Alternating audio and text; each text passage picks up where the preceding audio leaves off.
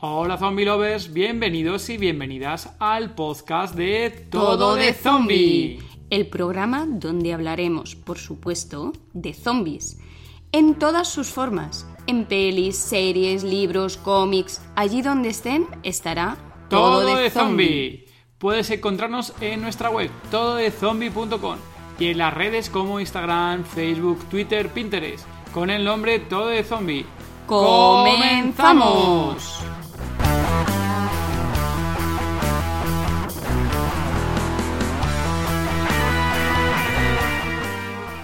Episodio número 11 del podcast Todo de Zombie. Hola Zombie Lovers, somos David y Gema y somos Todo de Zombie. Hoy vamos en rodeos con nuestro invitado de hoy eh, porque hoy hemos tenido a la pequeña susurradora que no se quería dormir y eh, bueno, eh, se nos está haciendo bastante tarde, así que lo único recordaros que en todo de zombies tenéis todas las notas del episodio en la sección podcast.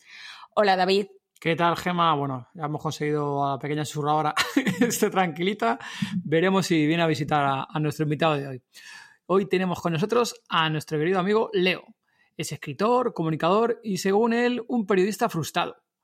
Hace las tres cosas, según él, también de forma amateur e independiente, pero sabemos que le da mucha pasión a todo lo que hace, como por ejemplo a su podcast, el podcast en el que participa de Radio Babel, que se llama Zombie Cultura Popular el cual escuchamos y seguimos de hace bastante tiempo.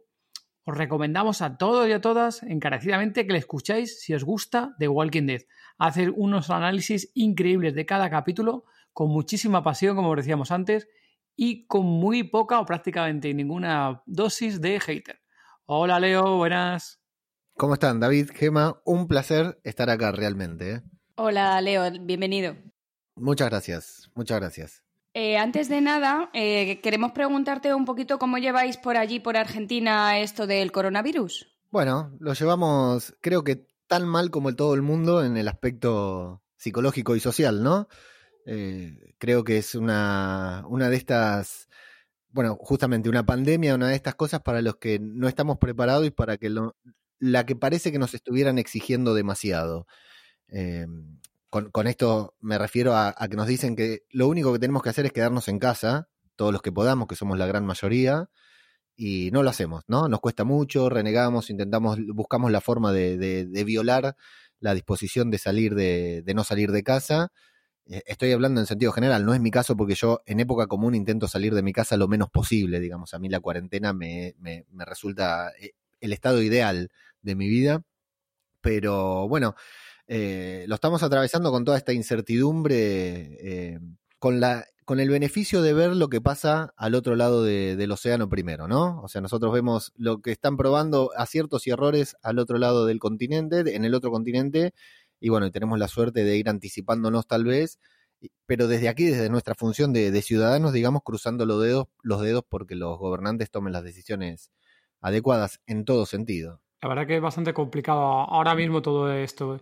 Y aquí en España, bueno, aquí veníamos un poquito detrás de Italia y veíamos lo que estaba pasando en Italia, pero aún así, como decías tú, los políticos son lo que son y las decisiones acertadas prácticamente ninguno las está tomando a tiempo.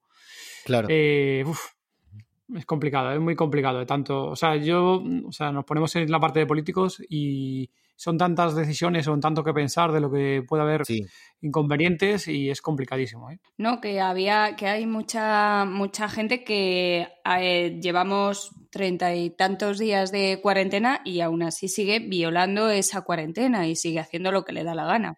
Claro. Sí, sí, acá eh, fundamentalmente yo lo que digo, porque sabemos que los políticos son lo que son, ¿no? Pero esta, esta cuarentena, este estado de, emergencia, de alerta, no, recuerdo cómo le llaman ustedes allá, eh, no, deja, en, deja en claro que todos somos una porquería en mayor o menor medida, y nuevamente estoy generalizando, yo no me considero una porquería, yo no he violado la cuarentena, pero seguramente hice otras cosas que otros no han, no han hecho, eh, y que en, mayor o menor medida...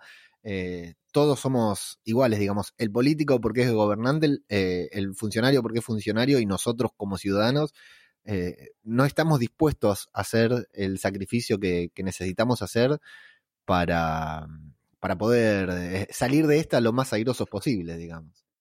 En fin, Leo, no sé, veremos a ver cómo sigue avanzando la cosa. Esperemos que por lo menos, siendo un poco egoístas en esto, que lo más cercano a nuestros no, no lo pase muy mal. Así, así son las cosas, lamentablemente. Y oye, pues si menos gente posible eh, pasa por el virus y, fallece, mejor para todos. Pero bueno, eh, estamos viendo las cifras hace poquito también en Estados Unidos, que estaban aumentando los muertos de una burrada, eran, sé cuánto ha sido ahora, eran dos mil y pico muertos en un solo día. Y estoy convencidísimo que allí va a ser mortal ¿no? lo siguiente, todo el tema del sistema de salud que tiene allí Estados Unidos y el tema de medidas que supuestamente habían hecho medidas de, fronteras y cortar el paso, pero le va a dar igual a todos. Pero viste que es muy difícil porque ellos eh, priorizaron mucho lo que es lo económico, que me parece eh, totalmente entendible, ¿no? Porque vamos a ver cómo quedamos todos después de esto eh, económicamente y ellos priorizaron lo económico y bueno, evidentemente le salió mal. Acá, por ejemplo, acá en este país están priorizando la, salud, acá en Argentina están priorizando la salud, que me parece genial, pero hay muchos detractores porque el tema económico, eh, ustedes ya lo saben por, por, por la historia de, este país que nunca termina de despegar económicamente, siempre estamos en alguna crisis. y entonces ahora están todos preocupados por esto de que durante un mes, dos meses, vaya a saber cuánto, vamos a estar totalmente para la economía totalmente frenada y que no se sabe cómo va a salir, digamos.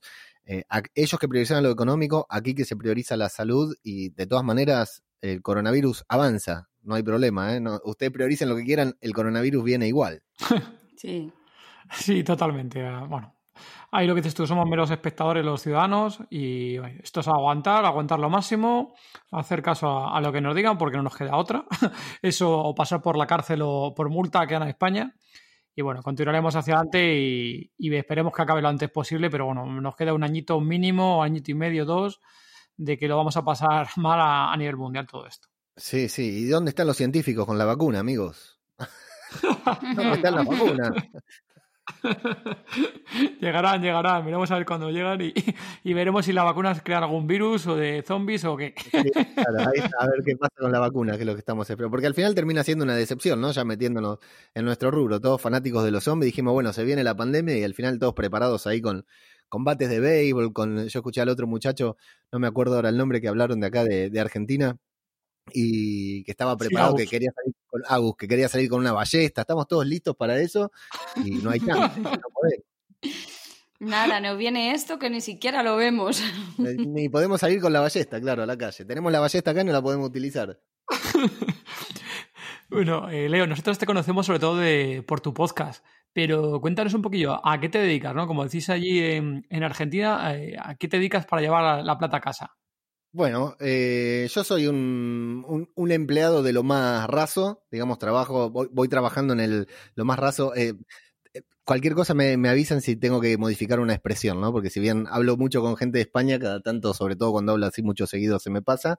estoy en el escalafón más bajo de, de, los empleados, digamos, así que voy cambiando cada tanto para no aburrirme, para no encontrar el, el mejor trabajo. Intento no encontrar mi trabajo definitivo, ¿viste? Para poder liberarme cada vez que puedo. En estos momentos particularmente trabajo para una empresa de seguros, vendiendo seguros por teléfono, uno de los trabajos más ingratos que me han tocado hacer. he vendido cosas peores también, eh, he hecho cosas peores, pero bueno, eh, me dedico a, vender seguros fundamentalmente eh, durante seis horas de mi día. El resto de, de, las horas de mi día transcurren alrededor de otra cosa. Digamos que podría decirse que mis hobbies, mis pasiones son las que ocupan la gran mayor parte del tiempo y a las que más eh, esfuerzo les dedico. ¿Cómo empezó Zombie Cultura Popular? Bueno, fue... Mm, Zombie Cultura Popular es una, una historia sencilla eh, y larga al mismo tiempo porque, bueno, yo soy, me hice fanático de, de Walking Dead desde antes de que saliera, digamos, ya me había encantado el, marketing, las publicidades, los trailers, cómo presentaba Fox la serie acá en Argentina. Era una cosa que realmente me, cautivó desde, desde el principio. Era la época, lo sigue siendo, ¿no? Pero en aquel momento estábamos todos con mucho hambre de ver series. Ahora es como si ya no diéramos abasto de tantas series, ¿no? Necesitamos más tiempo del que eh, tenemos para ver alguna serie. En aquel momento me había cautivado todo y recuerdo que la serie me produjo. Yo, siempre fui muy fanático de, la televisión, ¿no? De ver televisión desde chico, series, películas, siempre viví frente a una pantalla. Y mm, recuerdo que The Walking Dead me generaba unas cosas que, que, pocas series antes me las habían generado. No sé, por poner alguna referencia, yo creo que mi romance con las series hacía lo grande con la televisión empezó con Lost de, enfermarme, ¿no? Eh, había visto series antes como 24, Los Sopranos, recuerdo, pero creo que con Lost cambió nuestra manera de ver la televisión, porque aparte de todo explotaba Internet. Y bueno, como que estaba hambriento de mi próxima serie y de Walking Dead tenía todo lo que yo necesitaba. Y bueno, el consumo de, The Walking Dead junto con las redes sociales y todo me llevó a navegar por diferentes plataformas, foros y lugares así para interactuar hablando sobre The Walking Dead, porque en casa lo veíamos con mi señora en aquel momento, ahora ya soy yo solo quien lo veo, pero no tenía ningún amigo ni compañero de trabajo que, la, que viera la serie, con la que pudiera hablar, o al menos que con la que pudiera hablar con la misma pasión. Yo escribo, escribo mucho, no tanto como quisiera, pero escribo bastante. Entonces le dediqué mucho a escribir sobre The Walking Dead, pero en un cuaderno. Jamás había publicado nada sobre The Walking Dead, pero me generaba, ¿viste? Cuando te despierta la creatividad, te despierta las ganas, te despierta las ganas de compartir. Y corriendo la temporada, una de las, las temporadas nueve de The Walking Dead, la nueve, ¿no, David? Vos que estuviste ahí explorando hace poquito, ayer me lo comentaste, eh, que empecé con la nueve, ¿me dijiste? En la, no, séptima temporada, ¿eh? Séptima temporada, episodio Estamos en la 10 ahora, en la séptima temporada. En el noveno episodio, en el octavo episodio de la séptima temporada, exacto. Bueno, viendo la, octava temporada ya era una cosa que se me salía del alma, la pasión por The Walking Dead. Mi señora ya no la veía, así que no tenía con quién hablar de The Walking Dead. Entraba en los foros, entraba en los blogs y quería comentar todo. Y durante el transcurso de esa temporada descubrí los podcasts sobre The Walking Dead que ya existían. Descubrí el podcast de La Constante, descubrí la tertulia zombie de Richie María, un clásico, y descubrí eh, Aquí huele a muerto de Misión de Audaces, y el Arderás por esto, que ya no sale más, que hacía nuestro querido cura Legañas, un gran amigo que le mando un abrazo. Descubrí esos cuatro podcasts y cuando los escuché dije, esto yo también lo puedo hacer. Andaba con muchas ganas de hacer un programa de radio previamente y fue una noche, esa noche después de ver el, octavo episodio de la séptima temporada, que subí a la terraza, en otra casa, vivíamos en otra casa, subí a la terraza, conecté el micrófono a la computadora, grabé y lo subí. Así, ¿eh? Así como, como sin, sin, Así, tal cual.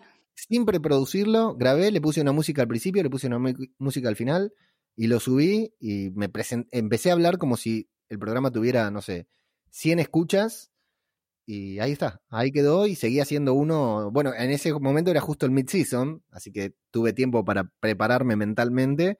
Y en febrero, cuando arrancó la segunda mitad de esa séptima temporada, me mandé con todo y ya no paré más. Pero fue una cosa de, impotencia, una, algo que ya, como generalmente me pasa que hago las cosas cuando ya no me puedo contener más. Lo postergo tanto como puedo hasta que no lo puedo contener más y, me largo. Así fue la historia de, de zombie cultura popular puntualmente. Sí, y encima comentabas en lo que te estuve en estos primeros podcasts, comentaba justo el auge, que bueno, el auge era al contrario, como los, los fans estaban un poco abandonando la serie, porque justo había sido lo que comentabas tú en ese podcast, eh, había sido el momento de la temporada más, vamos, el, inicio de temporada más horrible que cualquier fan recuerda, que es la muerte de Abraham y la muerte de Glenn. Y claro, que eso había supuesto que muchísimos fans estaban abandonando la serie, ¿no? Y, y que no aguantaban ya esa serie, no estaban aguantando a Negan.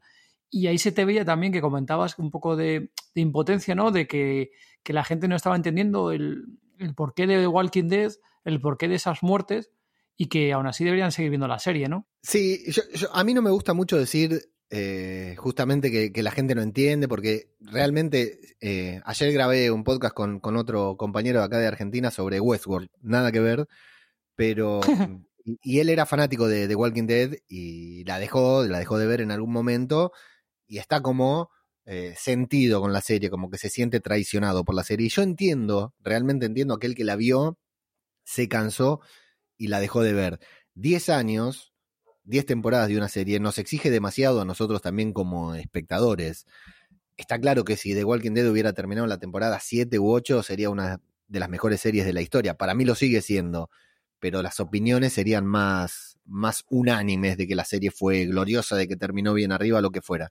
Ahora, si me preguntas a mí, yo prefiero con The Walking Dead puntualmente una serie eterna de 20, 30 temporadas, que bueno, que su calidad se vaya licuando, porque realmente a mí lo que me produce es sentarme en la televisión cada domingo, suponiendo que lo vemos en condiciones legales, a ver la serie, eh, me, hace muy feliz, no me lo generan muchas otras cosas. Eh, para, para, calidad, calidad, bueno, e, exijámoselo a, a, HBO, por ahí a otras cadenas, y con The Walking Dead tomemos lo que nos da porque es mucho. Es cierto que a veces nos dan menos de lo que podrían darnos, pero yo tomo lo que me dan y la verdad que lo, disfruto mucho y bueno, intento transmitir eso en el, en el programa. Realmente supongo que el día que no tenga más pasión por The Walking Dead, eh, no haré más programa porque eh, eh, creo que sería muy difícil disimularla, simularla, digamos, hacerlo de, de, manera falsa, actuarla. Bueno, de todas formas, es que yo creo que mucha gente piensa que cuando hay temporadas tan largas, eh, como que la cagan, como que no saben por dónde sacarla.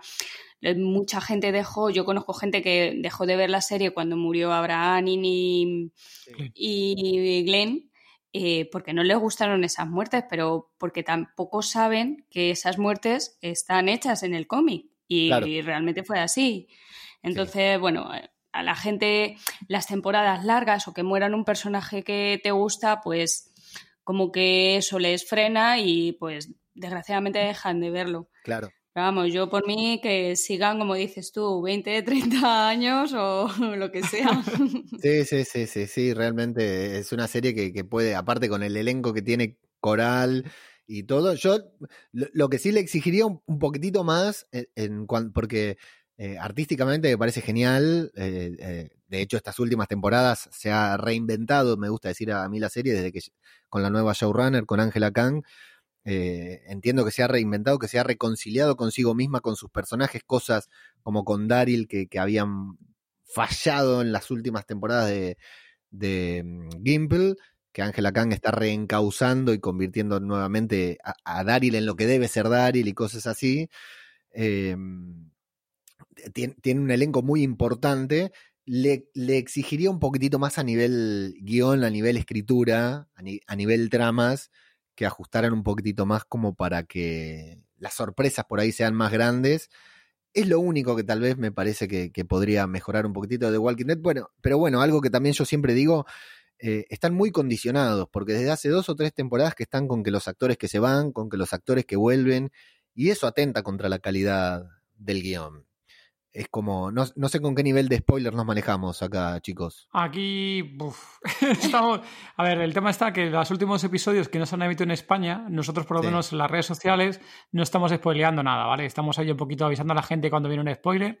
Si quieren los spoilers los dejamos para más al final, ¿vale? ¿Te parece? No, no, eh, lo, lo, puedo decir sin hacer spoiler, no hay problema, el que lo vio lo va a entender y el que no lo vio no importa. Esto, este, el evento que pasó en esta temporada, un evento con un personaje en particular, yo lo considero un acto de cobardía de la serie, digamos. Creo que la, la determinación, sobre todo siendo The Walking Dead, debería haber sido otra eh, con respecto a, a, cierto personaje. El que lo vio lo entiende, el que no lo vio, bueno, lo entenderá cuando, cuando lo vea. cuando lo vea. Perfecto, Leo, gracias. Eh, continuando aquí un poquito con el tema de los inicios, hay una cosa que sí nos resultaba curiosa en los primeros capítulos de, que estaba viendo de la serie Walking Dead, que comentabas que era como un evento también familiar, que ibais a casa de, vuestro tío, ¿no? A ver los capítulos de Fox. Eso me llamó muchísimo la atención, porque claro, me recordaba a típicas series que, claro, que nos ha pasado también nosotros a series o películas y demás, o eventos deportivos, que vas con la familia a verlo, a disfrutarlo en familia, ¿no? Y cuéntanos un poquillo de cómo, cómo era aquella época. Sí, bueno, la casa de mi tío es un, eh, evento de reunión en general, eh, es la casa donde me crié, o sea, al fondo de la casa de mi tío está la casa donde yo me crié, todos somos de acá de Lanús, yo en ese momento no estaba viendo. Lanús es un partido, un pequeño partido al el conurbano que seguiría, ¿cómo explicar la palabra conurbano? Está la ciudad autónoma de Buenos Aires, que es la capital de la provincia de Buenos Aires, y bueno, Lanús es un partido, un barrio que está un poco ahí cerca de la capital, pero fuera de la capital federal. Más o menos así que resumido.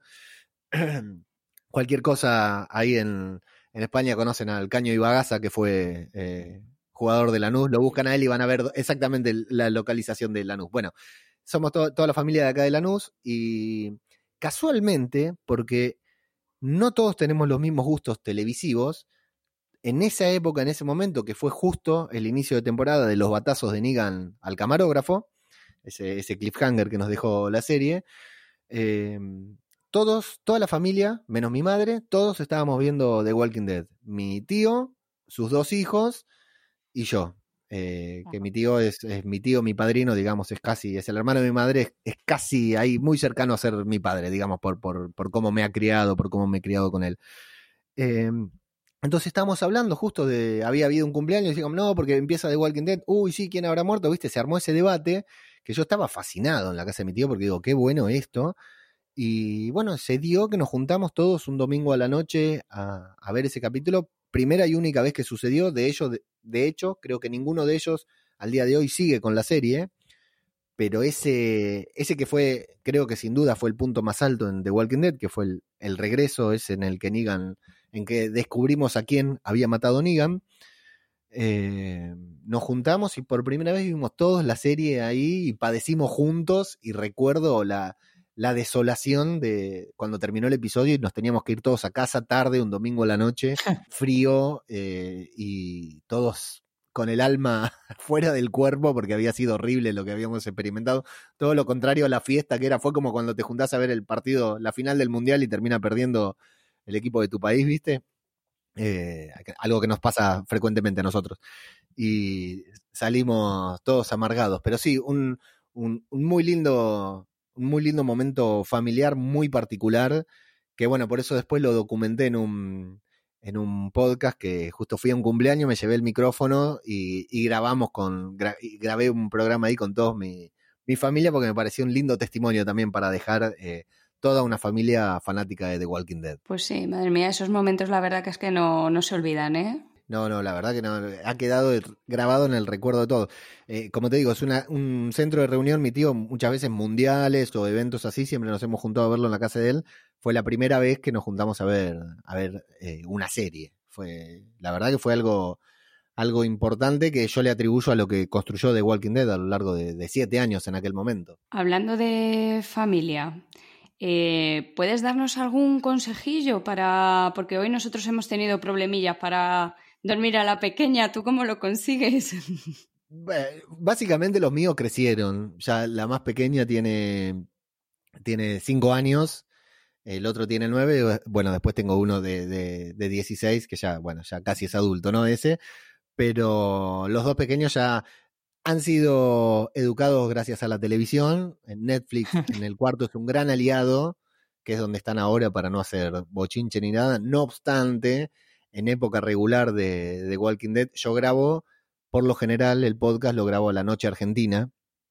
Eh, por lo general, en épocas que no estamos de cuarentena, ¿no? Porque salgo de trabajar, eh, hacemos todo acá, comemos y cuando todos se van a dormir me pongo a grabar, termino grabando tipo 22 horas los lunes, tipo 22 horas, y hago la transmisión en vivo por YouTube. Desde hace un tiempo que hago la transmisión en vivo de YouTube, que le da una dinámica especial también al podcast el hacerlo en vivo y que no tenga edición y cada tanto se me aparecen. La verdad que al principio me, al, principio me horrorizaba, al principio me horrorizaba porque decía, esto es una vergüenza, viste eso que uno quiere ser muy profesional, a pesar de que lo está haciendo desde su casa, y luego aprendí a, disfrutarlo y por ahí eh, los lo meto en cámara directamente para no aparecer yo como un tonto mirando hacia el costado, haciendo una seña, viste, haciendo un gesto de que se vaya. Pero se me han aparecido varias veces a, pedirme agua, a pedirles que les cambie el canal y bueno, ya está. Lo, he aprendido a que forman parte de, cuando aparecen, forman parte del programa junto con los perros de los vecinos que ladran. También son cosas que quisiera evitar. No puedo evitarla. Hay, un programa en esta temporada que se escucha más al perro que a mí por una cuestión de audio que tuve. Pero el perro no paró de ladrar la hora y media que yo estaba grabando. Y bueno, listo, ya está, no, no, no queda otra que aguantarla, es un perro, ladra. Lo mismo que los Quería aparecer en el podcast. Sí, sí, fundamental, fundamental. Y bueno, ya, ya es un clásico, la gente me dice, hoy no se escuchó al perro, ¿qué pasa con el perro? Si no hay perro no es ajeno al tiempo, me dicen. Ya, ya es un clásico, sí. Pero con el tiempo se duermen los chicos, tranqui, ¿eh? con el tiempo se empiezan a dormir de manera regular, o si no, ya se quedan tranquilos con Netflix y no te hablan más, ¿viste? Vos vas a darle conversación y te dicen, salí que estoy viendo Net. Bueno, entonces tendremos que tener un poquito más de paciencia. Hay que aguantar. es, es, duro, es largo. Dicen que igual después, yo ahora ya tengo el de 16 todo, pero cuando eran chiquitos le decía, no, no veo la hora que crezca para dormir. Dormir, me decía mi tío, que sus hijos ya eran adultos, no dormís nunca más. Cuando termina empiezan a salir y todo, no dormís nunca más, olvídate, ya pasaron tus épocas de dormir. Yo todavía no, no lo estoy experimentando, pero supongo que ya me va a pasar también. Todo llega, todo llega. Leo, eh, ¿cuál es tu personaje favorito o con más cariño, al que más cariño tienes? Bueno, voy a... O el que más se destaca de lo que a ti te gusta. Voy a hacer un, un disclaimer, voy a hacer dos cosas sin dudas, sin eh, margen a duda, mi personaje de la serie es Rick. Sin dudas, el personaje de la serie de Rick. Cada vez que veo un episodio viejo, cada vez que veo una imagen de él, me doy cuenta de, de la impronta que tiene, de la estampa que tiene, de lo que, de lo que era Andrew Lincoln en la pantalla de, de, Walking Dead. La verdad que me duele horrores que se haya ido de la serie, lo entiendo, eh, fundamentalmente porque tiene dos hijos eh, muy chiquitos, el tipo vive en Inglaterra, se tenía que venir la mitad del año, yo no me separo, o sea, yo grabo el podcast y grabo tantos podcasts porque los puedo hacer desde mi casa, si tuviera que ir hasta un estudio de radio como hacen algunos, que van hasta un estudio a grabar, estoy seguro que no lo haría porque me gusta pasar tiempo en casa con mis hijos. Eh, entiendo claramente las razones de Andrew Lincoln para irse, pero creo que la pantalla, y creo que The Walking Dead lo extraña horrores, con todo lo que tuviera el personaje, que tiene mucha gente que, que critica sus planes, su manera de accionar, para mí es fundamental, Rick. Y salvando a Rick, mi segundo personaje favorito era Carl, Así que estoy Ajá. desolado. Vaya. No hay ninguno. Yo cuando, cuando, o sea, yo no, no te- siempre decía, yo aceptaría que muera Rick porque me parecería que es muy importante en la historia, eh, me parecería muy valiente de la serie si matan a Rick, porque aparte es una serie de zombies, de muerte, la- los personajes tienen que morir, mueren desde que empezó la serie, que mueren personajes principales. Aceptaría que muera Rick siempre y cuando Carl sea quien, quien herede su, su sombrero, por decir de una manera. Cuando murió Carl y a, a los pocos episodios nos sacaron a Rick, la verdad que sentí tanta bronca, tanta frustración, pero bueno, lo cubrieron bien trayendo a esta, a esta maravilla de la humanidad, a este ser de luz que es Judith, esta pequeña Kaylee Presley Fleming, que me parece que es mágica. Y me, me parece muy inteligente la serie que le van dando de a poquito, que la vamos viendo, todavía no es la protagonista de la serie, pero cada intervención que tiene es perfecta, me parece muy bien construida. La niña actúa de 10 y creo que si tenemos la suerte de que The Walking Dead siga 10 temporadas más, eh, la chica va a ser una bestia en la pantalla, me parece.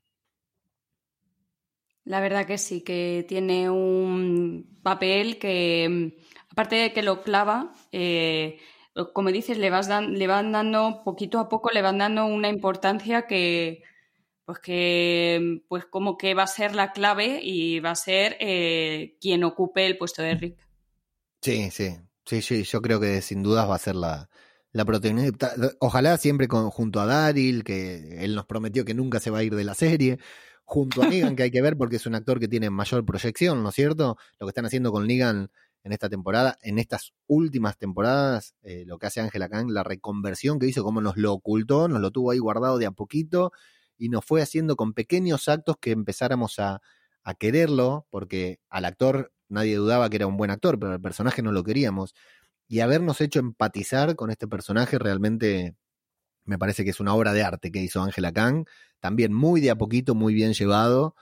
Así que bueno, espero que la podamos ver durante varias temporadas más junto a Daryl, junto a Negan, que me parece que son dos pilares de, de The Walking Dead.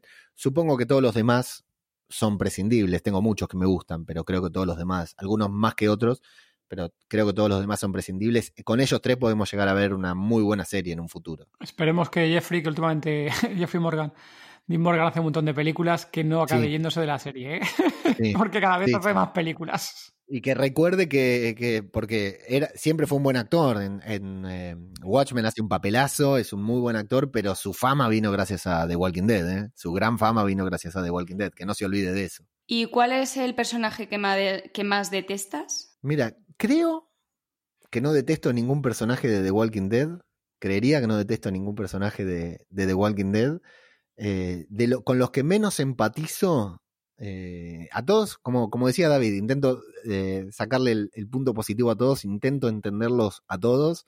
Hoy está de moda decir que no te gusta Carol, pero eh, yo, Carol nos dio muchas escenas muy buenas a lo largo de The Walking Dead, es muy difícil no, no, no empatizar con ella.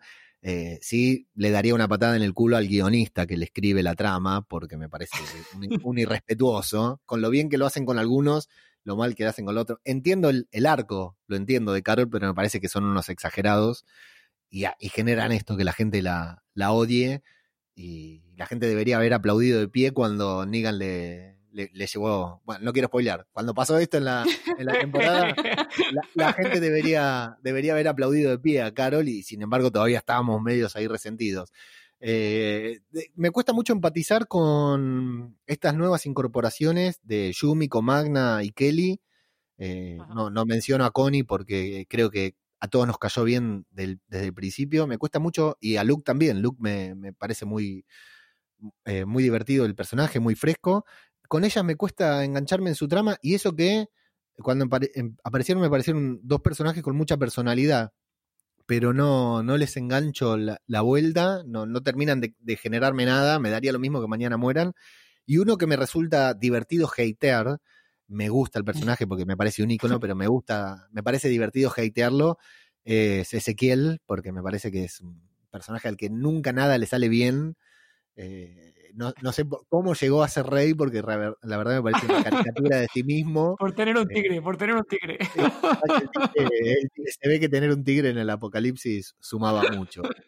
Eh, me, resulta muy divertido hatearlo. Cuando, si algún día muere, cuando muera, lo voy a lamentar también, pero eh, me, resulta muy divertido cada vez que aparece en pantalla reírme de algo que hizo porque siempre tiene cosas para reírse, pero también es un personaje interesante, escucharlo hablar en, en prosa y tuvo varias intervenciones muy buenas que, que otro personaje no le podría haber dado a la serie. Y antes me preguntaban de mis personajes favoritos, no puedo fallarle a, a mi público, iba a decir, no puedo fallarle a la gente y no decir que Eugene es un personaje maravilloso. ¿eh?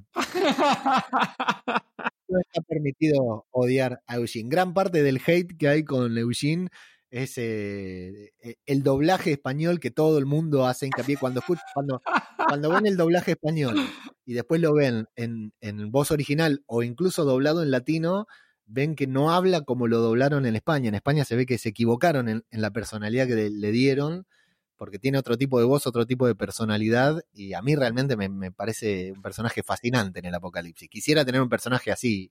Eh, imagínense lo que sería estar con esto del coronavirus hablando con, con Eugene al lado, ver las noticias y hablando con Eugene. Sería genial. Sí, sí, sí. Siempre y cuando no tuviera la voz de doblaje, lo que dices tú, porque es que claro, la voz de doblaje ya encasillaron al personaje prácticamente al inicio, eh, directamente. Sí, sí. Yo tengo que reconocer que he visto la serie eh, con la voz de aquí en eh, la voz que le han puesto aquí en España al personaje y la he escuchado la voz original y no tiene nada que ver las cosas. sí, no, no.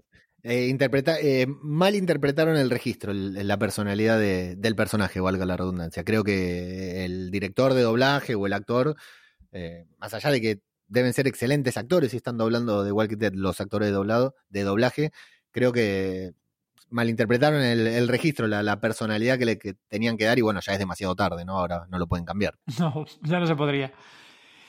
Bueno, eh, hemos hablado un montón de The Walking Dead. Sí, casi siempre me pasa lo mismo, ¿eh? Pero hemos hablado de The Walking Dead como tal. Casi siempre me termino hablando de The Walking Dead. Qué raro, ¿verdad?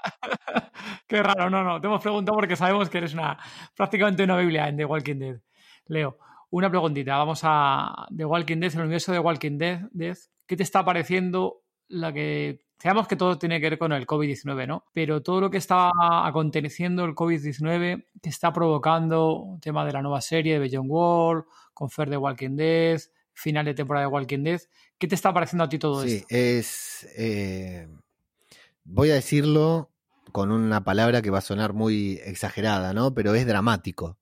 Realmente. Eh, ver hasta qué punto llega y hasta qué punto nos afecta, porque hay cosas que no se paran nunca. El fútbol, acá en Argentina, por ejemplo, ¿no? Creo que en España es igual, pero acá en Argentina el fútbol, acá estamos en, en el 2001, cuando fue el cacerolazo que habrá llegado allá, la devaluación y todo el gran problema que tuvimos aquí. Eh, y se, estaba todo suspendido porque había gente matándose en Plaza de Mayo y se jugó la final de, un partido de fútbol acá. Salió campeón Racing, por cierto, que es mi equipo. Eh, pero el, fútbol, la pelota acá no para de girar nunca y, y Hollywood o la industria de la televisión es lo mismo, no, no frena nunca y que de golpe nos hayamos quedado eh, estén emitiendo una temporada y, te suspendan el último episodio y te posterguen una serie que se estaba filmando y algo que se estaba por estrenar. Yo soy, o sea, tengo un podcast y soy fanático, muy fanático también de todo lo que es Marvel, el universo cinematográfico de Marvel. Y teníamos ahora ya prácticamente las entradas compradas para el primero de mayo y la película se fue a noviembre como fecha estimativa, ¿no? Porque tampoco está confirmado. Es dramático. Imaginémonos en, eso, en esos grandes eh, empresas en esos grandes mercados, cómo se frena todo lo que puede ser para, para el pequeño comerciante, para el pequeño empresario, para el simple autónomo que tiene que salir a trabajar, lo que representa el COVID-19 si afecta a una producción como The Walking Dead, por ejemplo, y no puede emitir su último episodio. Es, increíble, es llamativo. A mí es, es una de las cosas que, por estar metido en el medio, por ser una de las cosas que más me interesan, que más me sorprende y más me impacta y más me duele. En un par de meses, si seguimos así, vamos a estar viendo programas de la década del 80 y haciendo podcast de programas de la década del 80 porque no vamos a tener nada para ver. Es increíble. Sí, bueno, aquí tenemos hay una frase que me parece cojonuda de, de, Oscar, eh, que es la de, ahora cuando empezaba todo el tema de, de posponerse series, el final de Walking Dead y demás, la frase suya ha sido, ahora esto se empieza a esto del COVID-19 se vuelve a, ¿cómo es?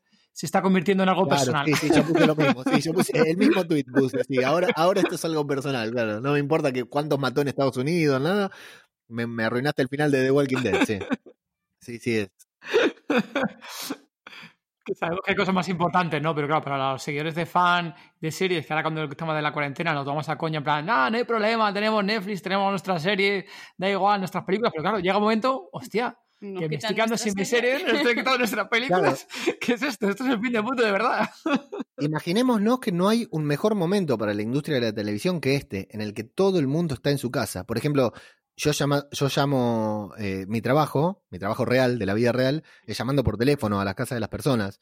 Eh, o sea, no hay un mejor momento que este. ¿Me explico? De, de 9 a 15 la Ahora, sin embargo, nadie te compra, por supuesto, porque ¿quién va a querer comprarte algo por el estilo? O sea, no, nadie te compra, pero es muy difícil eh, vender porque es muy difícil poner en situación y, y, sacar el valor de algo de las personas que hace veintipico de días que están encerradas en su casa. Imaginémoslo la oportunidad que es para la televisión, que estamos todos sentados en la televisión, eh, frente a la televisión todo el día y no pueden generar productos nuevos. Es increíble. Las próximas ficciones van a ser de gente así como nosotros, haciendo videoconferencias, ¿viste?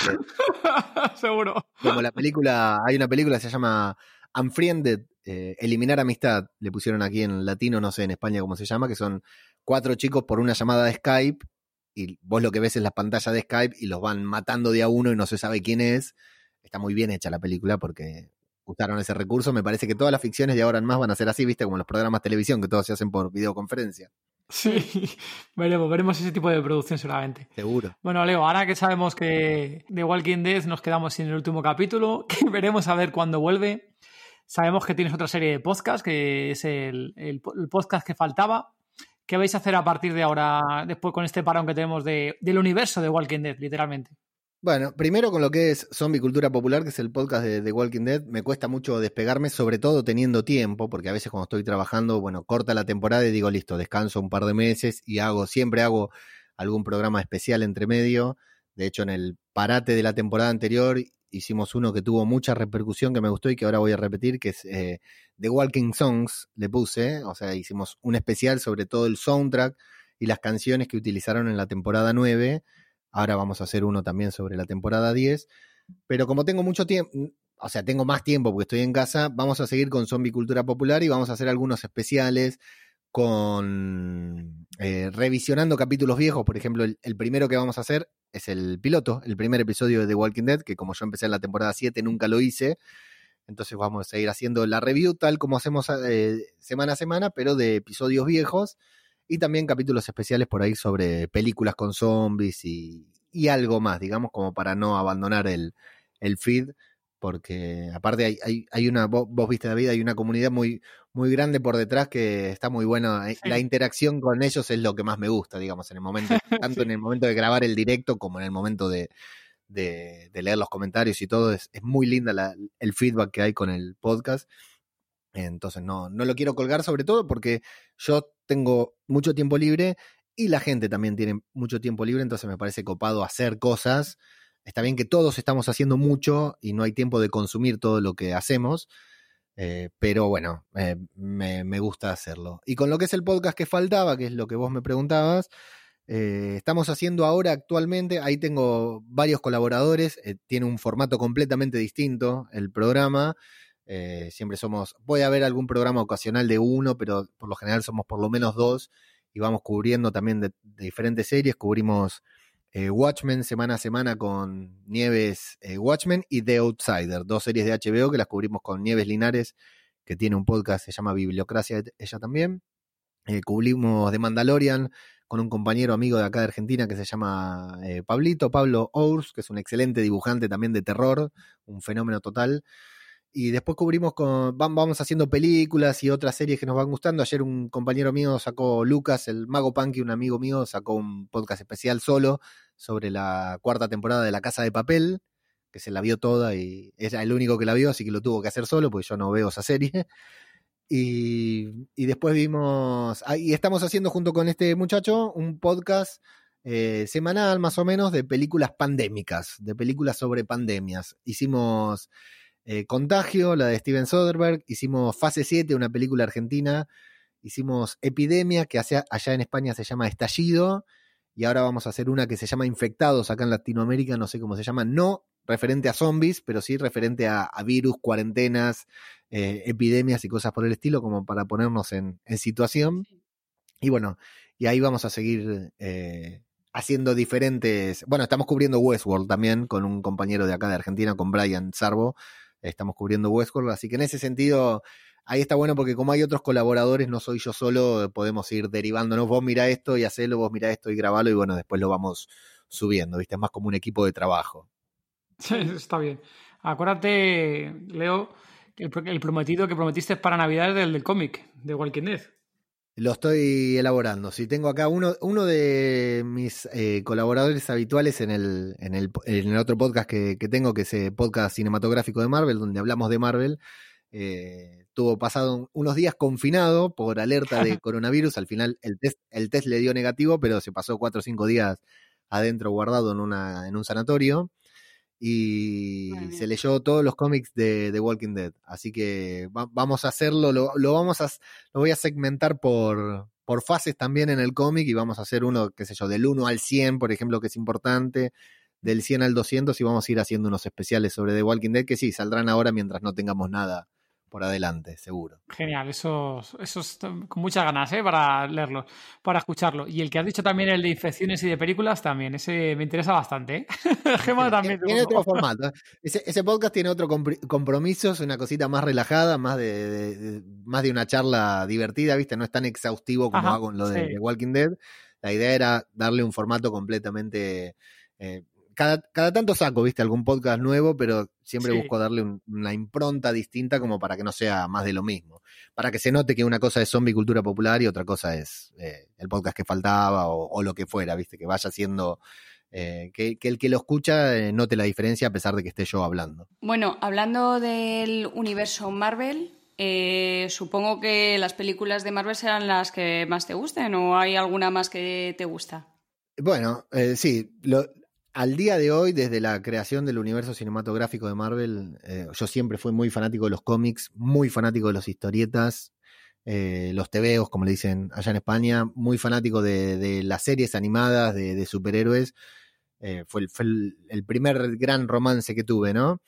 Entonces, de, desde la creación del universo cinematográfico de Marvel, yo digo que estoy pasando uno de los mejores momentos de mi vida que el top, por, supuesto, fue haber podido ver Avengers Endgame en pantalla gigante, rodeado de fanáticos, con gente aplaudiendo adentro del cine, gente gritando, gente parándose, la verdad que fue un, momento único, algo que por lo general no nos gusta hacer en el cine, pero y no nos gusta que lo hagan, pero ese día yo aplaudí como loco y grité como loco también, como si estuviera viendo un partido de fútbol, creo que fue el, el mejor momento que vivía dentro de, un cine.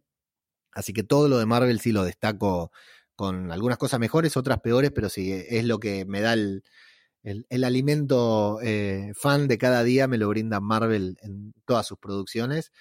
Y después en nivel cine yo soy muy fanático desde chiquito del cine de acción por una cuestión de mi viejo, de mi padre, que era fanático de cualquier película que tuviera muchos disparos, a él le gustaba y por consiguiente me gusta a mí. Me crié con, con Rambo, Schwarzenegger, Chuck Norris, así que eh, ese tipo de películas, cuanto más balas y más testosterona tengan, más me gustan.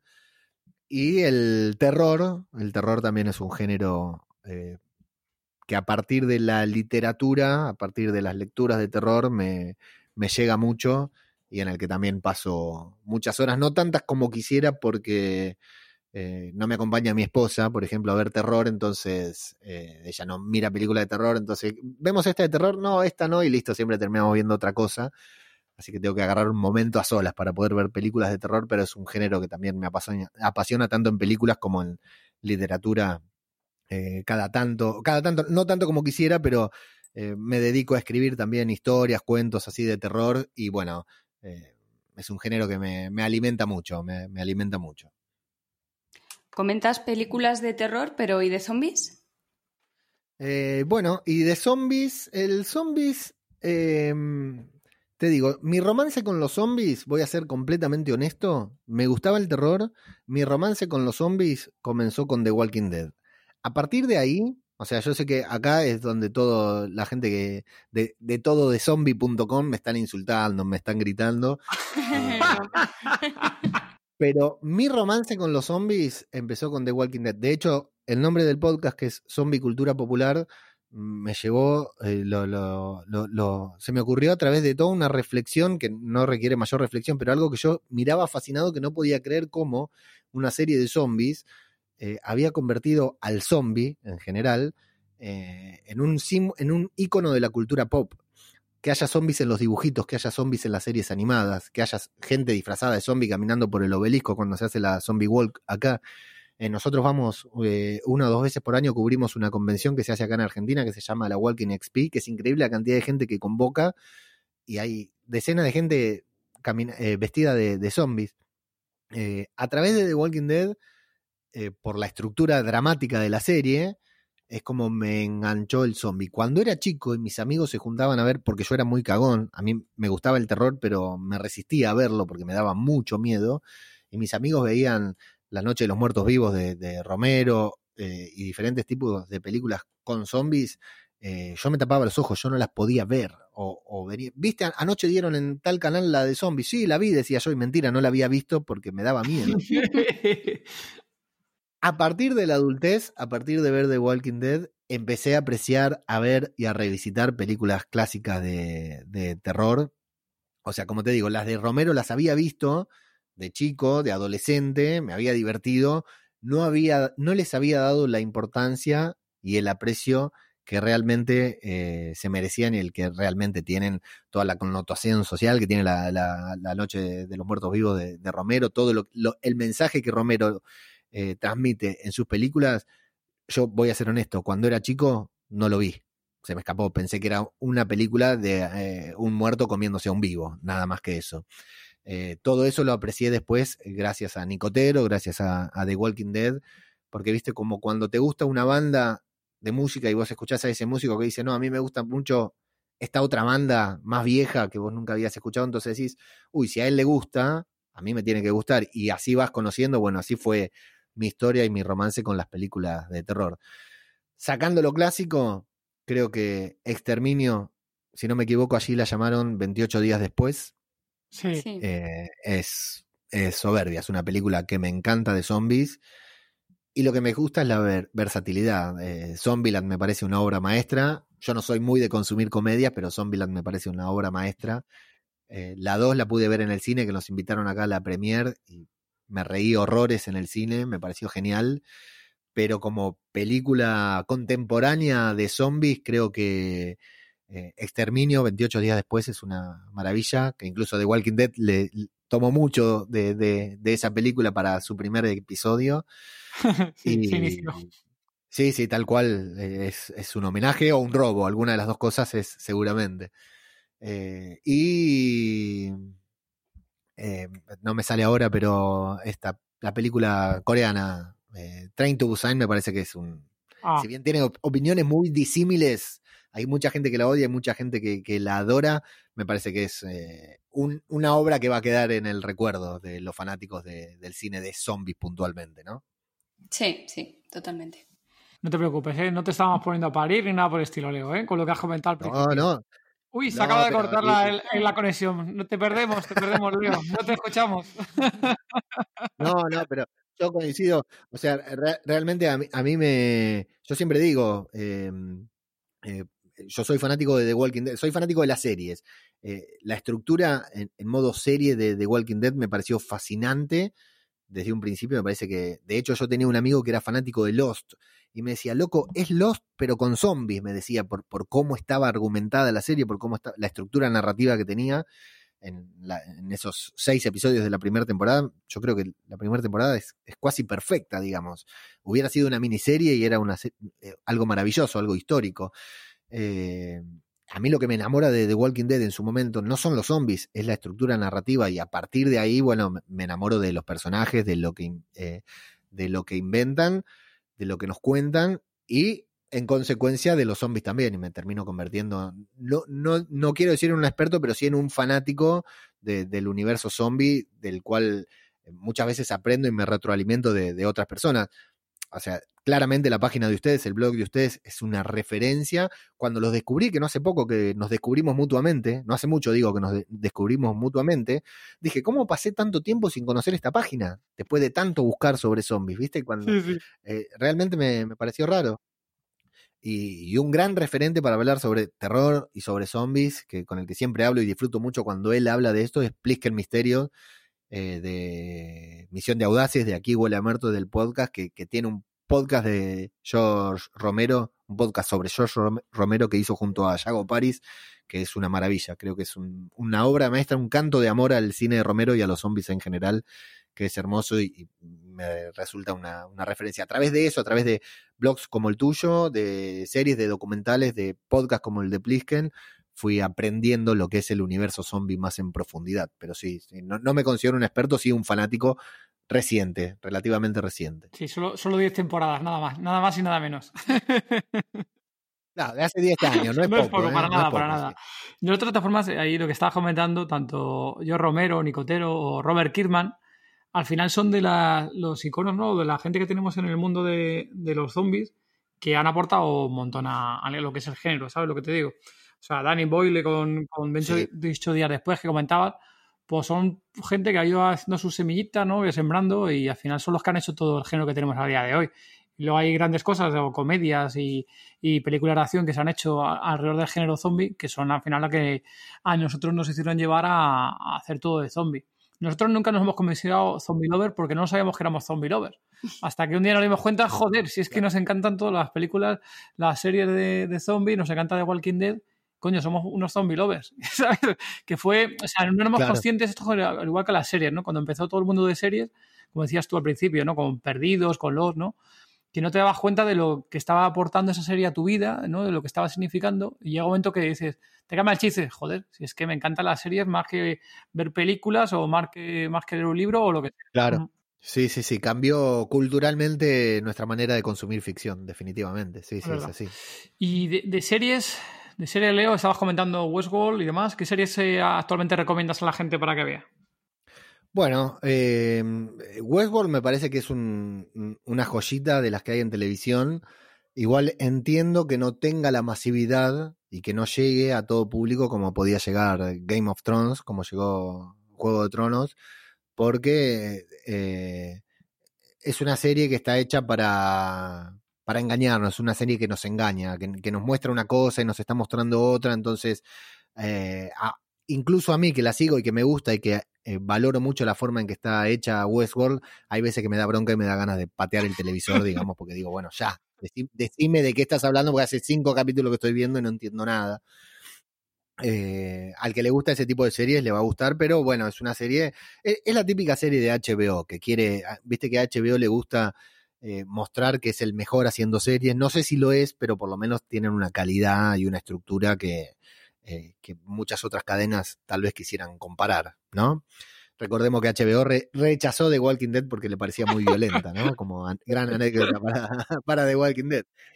Pero The Walking Dead nunca hubiera sido lo que es hoy si hubiera estado en HBO. ¿eh? Le, debe, le, debe, mucho a, a, la flexibilidad que tiene AMC para, para generar su contenido. Eh, y sí, bueno, como los populares, a mí me gustan mucho la, la, las series así eh, muy populares que, que aportan culturalmente, pero que también son pasatistas, como Stranger Things, que me parece una obra de arte. Eh, tenemos una conocida ahí en el grupo de Telegram que compartimos que se enganchó hace poquito con Stranger Things. Ahora en la cuarentena se vio las tres temporadas.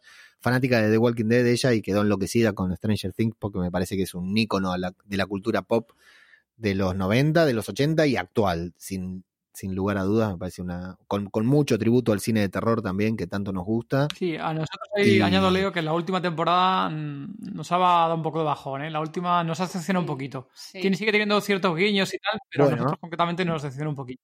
Bueno, después, me, después sin spoiler, después fuera del micro me decís que, a ver si, coincido o no. A mí me gustó mucho. Yo quedé, es una de las series que, que cuando sale me hago el espacio para verla junto con mi señora, que tiene bueno eso que la compartimos juntos.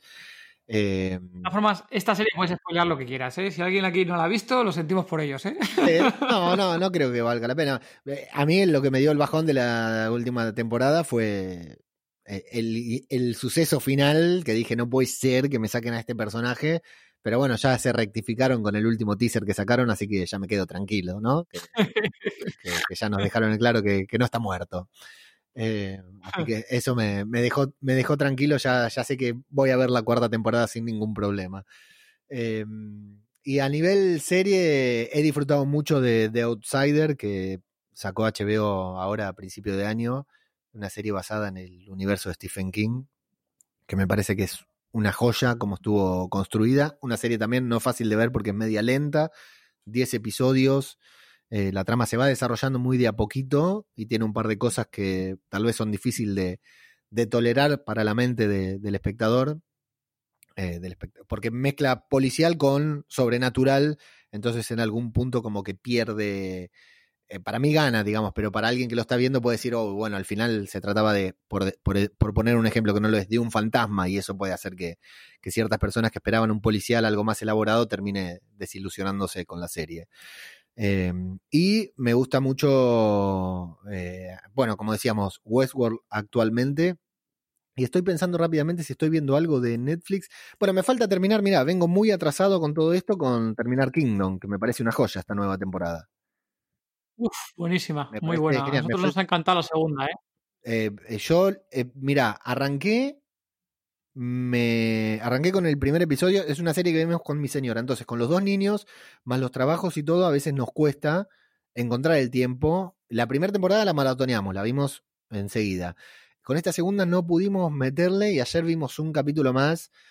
Nos faltan dos y ya estamos desesperados que hoy seguro que no la vemos porque hoy tenemos peli con los niños, ya nos programamos para ver una peli todos en familia, así que hasta mañana vamos a tener que esperar para verla, terminar la segunda temporada, pero otra serie que es una serie de zombies, pero la trama política es increíble.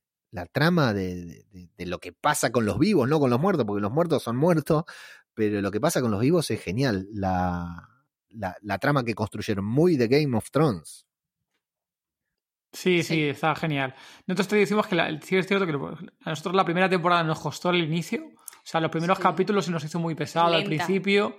Porque claro, te empiezan a meter toda la trama, hay poquísima acción, casi no aparecen nada los zombies o prácticamente unos minutillos y se nos hizo muy lenta al principio, pero luego, claro, llega al final de la primera temporada, te quedas con unas ganas tremendas de esa segunda temporada y la segunda temporada es trepidante, o sea, hay muchísima acción, se va resolviendo todo lo que dices tú, el tema de la trama, se va resolviendo misterios, enigmas, el por qué esto, por qué lo otro y bueno, ya nos contarás cuando, cuando acabes de verla, cuando acabes de verla con tu mujer, qué te parecerá. A ver, sí, que es verdad que la, segunda temporada, aunque desvela muchas cosas, sigue dejando en enigma muchas otras.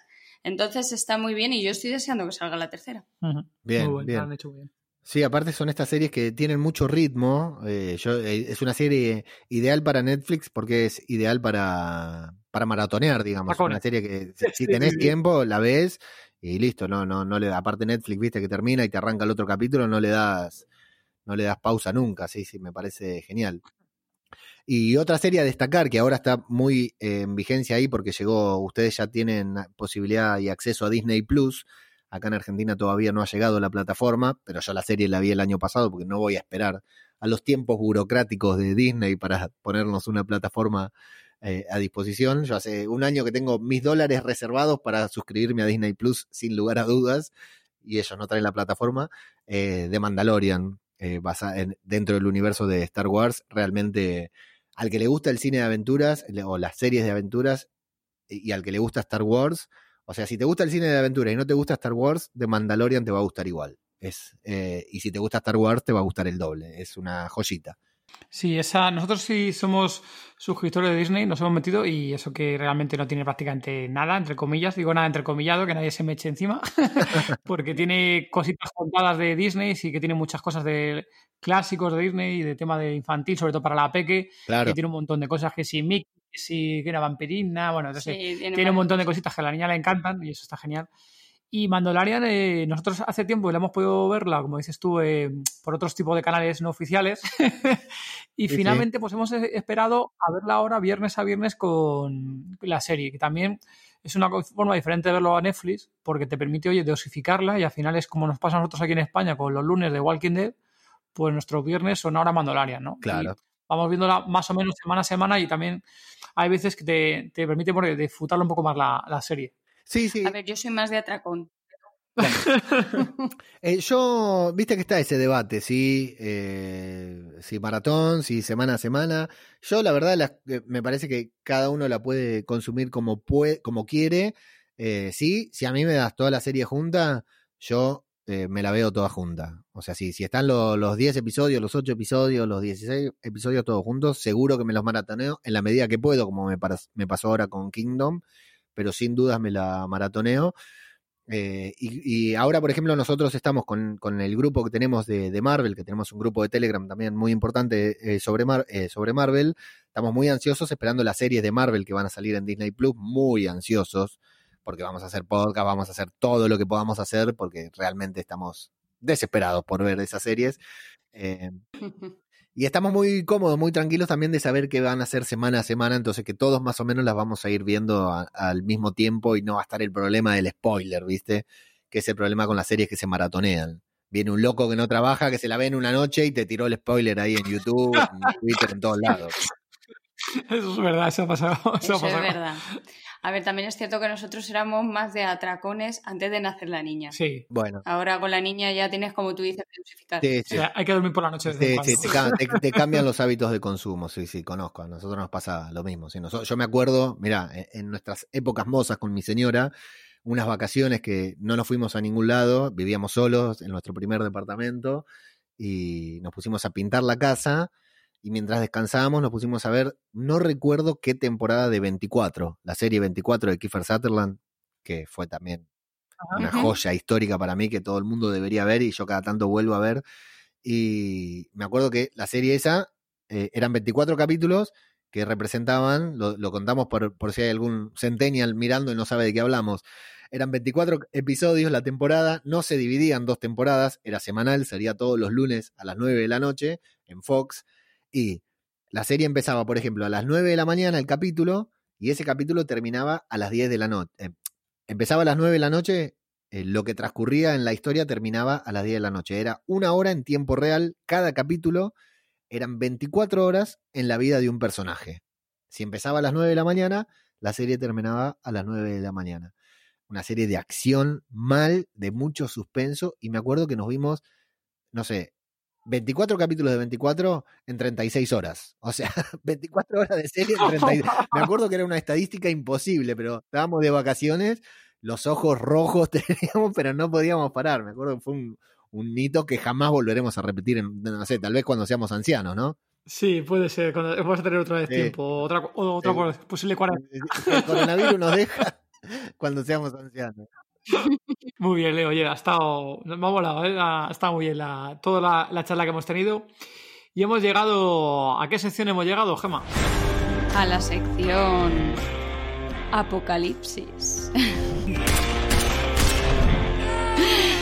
Bueno, eh, creo- no sé si habrás escuchado, al- has escuchado algún podcast, Sí, sí, sí. por sí, lo sí. tanto sabes de qué va esta sección. Estoy preparado. Eh, te voy a hacer dos preguntas y bueno, pues tú me tienes que contestar lo que tú harías. Vamos allá. Si te convirtieras en zombie, ¿quién sería tu primera víctima? Mira, lo voy a decir sin, sin ningún tapujo. Eh, eh, mi familia, sin duda. O mi esposa o alguno de mis hijos.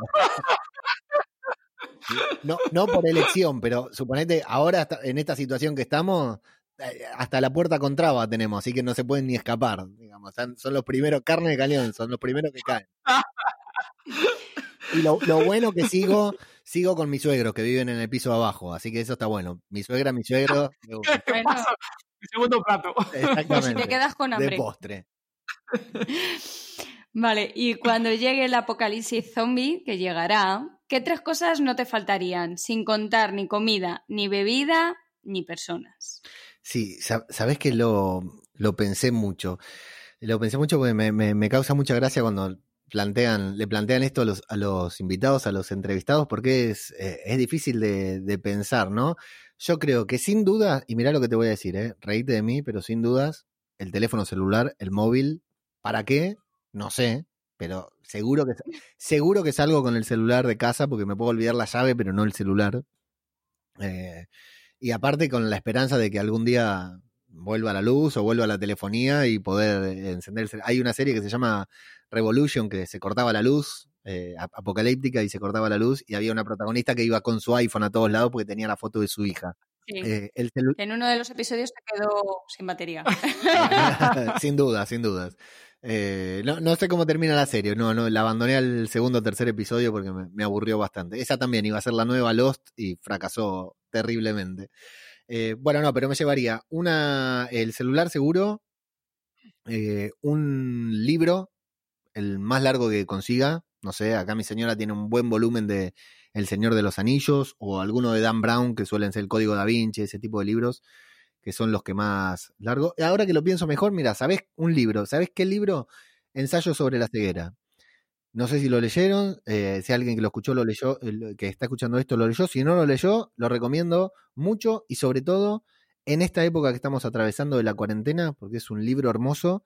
Eh, hay una película también que se llama Ceguera, pero yo recomiendo leer el libro de José Saramago, eh, Ah. que muestra lo que pasa en este libro es todo el mundo se queda ciego, sin razón, así como si fuera por un virus, de golpe todos se quedan ciegos, y bueno, eh, es un apocalipsis, un apocalipsis eh, de, de- de visión, de vista, lo cual genera un apocalipsis eh, tal como una crisis tal muy parecida a la que estamos viviendo ahora.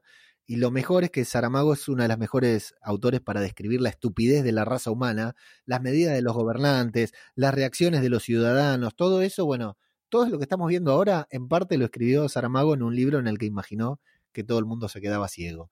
Y creo que sería una gran lectura para, para esos días de apocalipsis en el que no hay televisión ni nada. Así que el celular, el ensayo sobre la ceguera de José Saramago y, y un buen par de zapatillas, sin dudas. ¿eh? Un buen par de zapatillas. Eh, creo que descartaría hasta, podría andar en, en calzoncillos, pero un buen par de zapatillas. O sea, Muy nos quedamos con el móvil y el cargador que no se te olvide. Y Sí, por las dudas, es cierto. sí. El- De carga rápida, de carga rápida. sí, sí, sí. Eh, el libro y las zapatillas. Las zapatillas, un buen par de zapatillas, la- las que uso para correr, sí. Un buen par de zapatillas para correr. Qué bueno. La de, aquí sin hacer mucho spoiler, la del tema de llevar el móvil, dinos la verdad. Cuando se te acabe la batería del móvil, vas a hacer algún dibujo de tu familia en el móvil, ¿verdad? Ah, claro, como, sí, exacto. Evitando el spoiler, sí, sí. Con, con letras, con letras orientales. guiñito, guiñito, guiñito a, a quien sí lo ha visto. Exacto. De Bueno, mis hijos más grandes de lo que los conocí. Eso, eso. Y, y encima que es que no los conociste. No se ya, conocen. ya, ya, ya, ya. Hasta ahí he llegado. Pero bueno, dejémoslo, dejémoslo. Llega Corremos un tupido velo. Tenemos información. Eh, bueno, eh, Leo, dinos dónde podemos dónde te pueden encontrar los oyentes. Yo ya me despido. Un besito. Bien. ¿se despertó la niña? No, no, no. No, no, no, no. Ah, bueno, bueno. Eh, me falló, eh, la esperaba. La esperaba, la esperaba, porque es un clásico que se despierte, la esperaba. Bueno, Leo, dinos dónde pueden encontrarte los oyentes y despídete. Muy bien. Eh, a mí me. Bueno, todo el contenido que generamos lo genero a través de Radio de Babel, que es como la entidad que, que creé para poner, porque sabía que no iba a ser solo un podcast, sino que iba a ser varios y diferentes temas, entonces quería tener una variedad. La entidad, entre comillas, que lo contiene es Radio de Babel, una larga historia que en alguna otra ocasión contaré. Eh, todo lo encuentran en www.radiodebabel.com.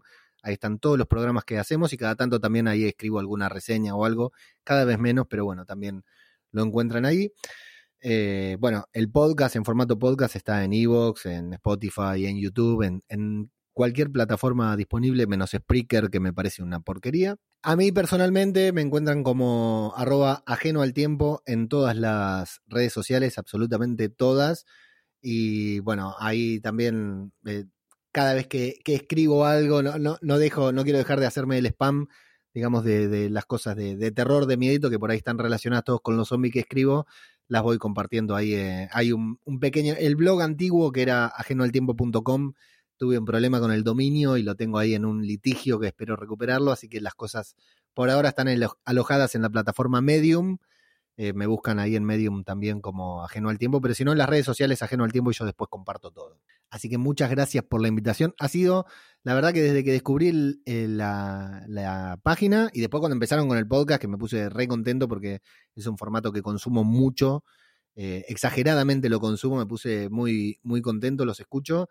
Y no les voy a mentir, cuando escuché el primer podcast en formato de entrevista dije, bueno, espero que algún día me hagan una entrevista mía, así que me alegro muchísimo de haberlos contactado, de que nos hayamos encontrado y que me hayan invitado a, participar acá de, esta muy cálida entrevista. El placer, ya sabes que es por nuestra parte, ya sabes, Leo. Encantados. encantados que estuvieras por aquí.